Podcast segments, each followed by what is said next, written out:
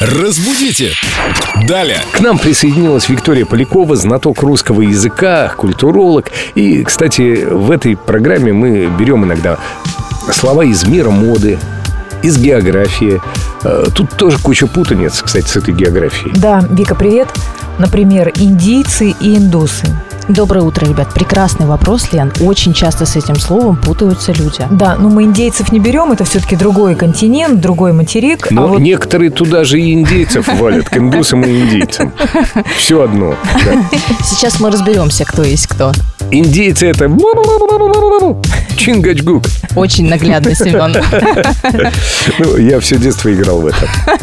А индусы – это Индия или индийцы все-таки? Все жители Индии, они индийцы.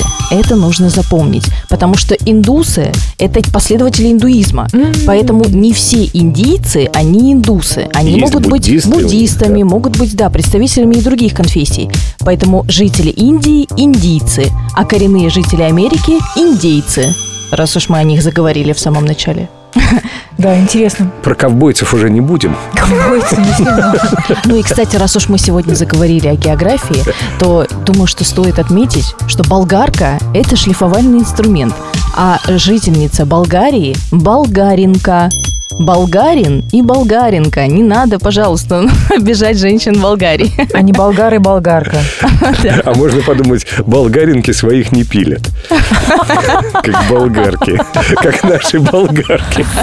Разбудите! Далее!